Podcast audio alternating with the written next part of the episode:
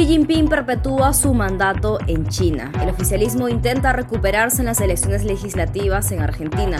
Los republicanos en Estados Unidos se resisten a ser inmunizados contra el COVID-19. Nayib Bukele, el autoritario mandatario de El Salvador, lanza sus dardos contra todo aquel que critique su régimen y se confirma una curiosa particularidad que tienen los gatos. Hoy es jueves 11 de noviembre del 2021 y estás escuchando La Vuelta al Mundo en 5 Noticias, un podcast de Epicentro TV. Hola, yo soy Clara Elvira Ospina y esto es La Vuelta al Mundo en 5 Noticias. Xi Jinping como Mao.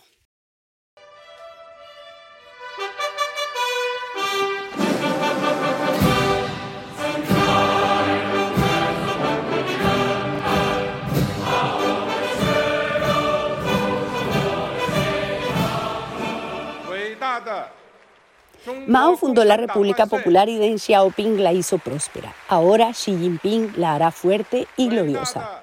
Ese es el mensaje neural de la declaración emitida este jueves por el sexto comité del Partido Comunista Chino que prepara al país y al partido para el 20 Congreso en el que simplemente se ratificará lo decidido hoy, que Xi Jinping permanecerá en el poder al menos hasta el 2027, pero con todas las posibilidades de permanecer en forma vitalicia.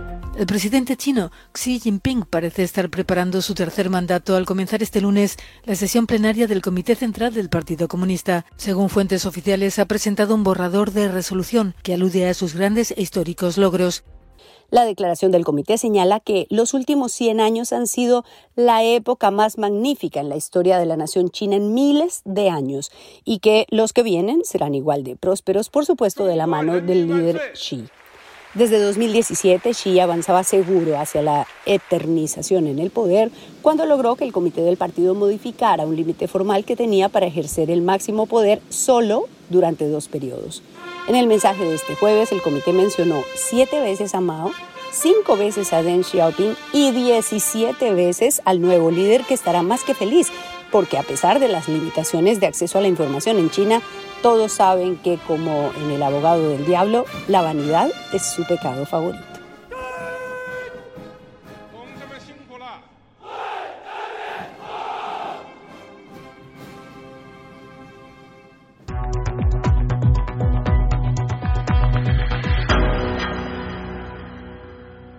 Argentina a elecciones. La suerte está echada en Argentina. Los candidatos a las elecciones legislativas de este domingo cierran el jueves sus campañas en la capital, Buenos Aires. Allí aglutina los apoyos Juntos por el Cambio. Argentina vive con intensidad el cierre de campañas para las elecciones del domingo que renovarán un tercio del Congreso. Los argentinos elegirán 127 de los 257 escaños de la Cámara de Diputados y 24 de los 72 de la Cámara de Senadores. Hay 34 millones de personas habilitadas para votar en un país de un poco más de 45 millones de habitantes. Y por supuesto el choque entre el gobierno y la oposición se ha intensificado en esta etapa electoral. Este jueves reapareció Cristina Kirchner en el cierre de campaña del oficialismo en el que el presidente Alberto Fernández fue el orador principal. El Frente de Todos del oficialismo intenta recuperarse del golpe que sufrió en septiembre pasado en las primarias, en donde la coalición opositora de Juntos por el Cambio los rebasó por más de 10%. Y empezamos un 10 de diciembre del 2019 a transitar un camino que nos permitiera ir dejando atrás tantos años de dolor, tantos años de pérdida. Y a los 99 días nos atropó, como a todo el mundo, la pandemia. Cuando muchos nos decían, no pare la economía, deja que todo siga, que mueran los que tengan que morirse, nosotros elegimos otra cosa. Elegimos cuidarlos, elegimos cuidar a cada argentino y a cada argentina. Fuimos de los primeros en traer vacunas, el gobierno pretende mantener fuerza en el Congreso, pues necesita sacar adelante una agenda económica y tener legitimidad para la negociación de la deuda con el Fondo Monetario Internacional, en tanto que la oposición tiene el desafío de fortalecerse de cara a la elección presidencial de 2023.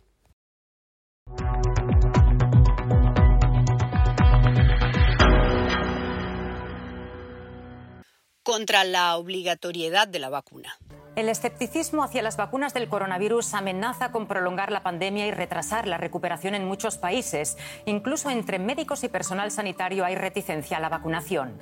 Los republicanos se resisten a la orden ejecutiva del presidente Joe Biden para exigir a los trabajadores que tengan su plan de vacunas contra el COVID completo o de lo contrario exhiban una prueba PCR negativa cada semana. El representante republicano por Oklahoma, Tom Grant, presentó un proyecto de ley que ha llamado Proyecto de Ley de la Libertad, que pretende impedir que se pueda obligar a la aplicación de la vacuna con el argumento de que aún está en fase de experimentación y solo tiene una aprobación de emergencia. Pfizer became the first COVID 19 vaccine to get emergency use authorization from the FDA. The shot now has the government agency's full approval for anyone 16 years and older. As the first FDA approved COVID 19 vaccine, the public can be confident that this vaccine meets the FDA's gold standards for safety, effectiveness, and manufacturing quality. Según el representante, cientos de trabajadores están empezando a perder sus empleos, pues las empresas prefieren despedirlos a someterse al engorroso trámite de las pruebas semanales. Otro representante por Illinois ha anunciado que promoverá una iniciativa similar, lo que hace suponer que se trata de una estrategia de bombardeo legislativo y que el tema de las vacunas será asunto de ácida discusión en el Congreso.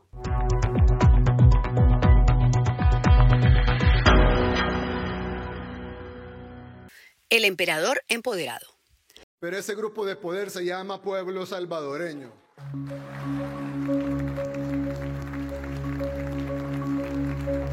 Nayib Bukele, el autoritario y megalómano presidente de El Salvador, ha presentado un proyecto de ley que apunta a opositores, analistas y organizaciones no gubernamentales que no simpaticen con el oficialismo. La iniciativa, que tiene todas las posibilidades de ser aprobada rápidamente, pues Bukele tiene mayoría en el legislativo, pretende garantizar la seguridad, la soberanía nacional y la estabilidad social y política del país a través de estrictas normas contra la injerencia extranjera. La ruptura del Estado de Derecho que se había comenzado a construir en el país. Recordemos que El Salvador tenía un proceso luego de la firma de los acuerdos de paz donde se estaba construyendo institucionalidad, se estaba queriendo que funcionara el sistema democrático eh, con ciertos criterios mínimos, pero que funcionara. Por eso contempla la creación de un registro de agentes extranjeros RAE, como la política es tan curiosa, el proyecto fue presentado y defendido ante la Asamblea Legislativa el mismo día que esa Asamblea aprobó una moción de repudio a la farsa de las elecciones en Nicaragua. Lo curioso es que el proyecto de control de injerencia de los extranjeros de Bukele parece calcado de la ley que está vigente en Nicaragua y que ha sido el azote a la oposición desde el año pasado.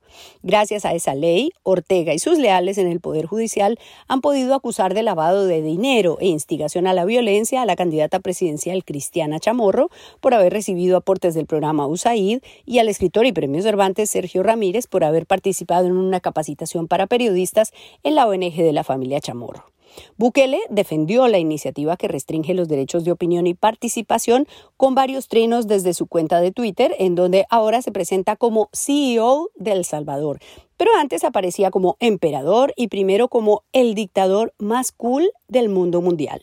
Bukele tiene alta popularidad, pero algunos salvadoreños ya se preguntan qué hicieron para merecer eso.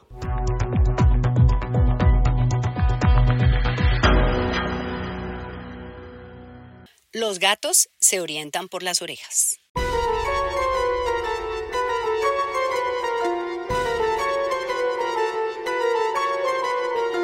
Una investigación ha confirmado lo que quienes tienen gatos siempre han sabido, que no necesitan mirar para saber dónde está su dueño.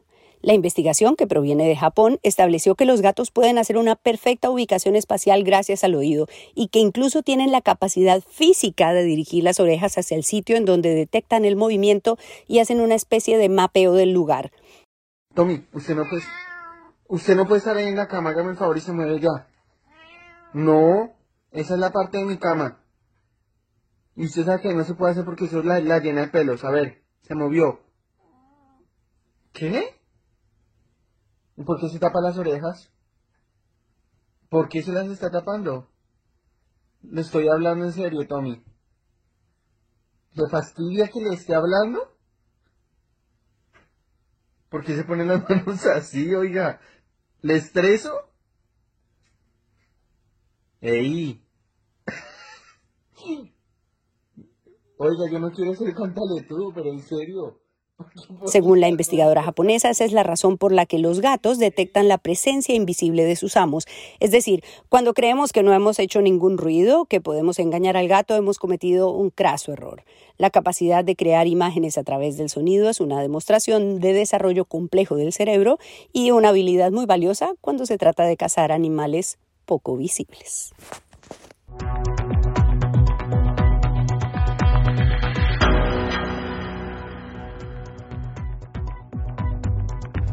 Eso fue La Vuelta al Mundo en 5 Noticias, un podcast de Epicentro TV presentado por Clara Elvira Ospina. Para más de nuestro contenido, suscríbete a nuestro sitio web epicentro.tv y sé parte de nuestra comunidad.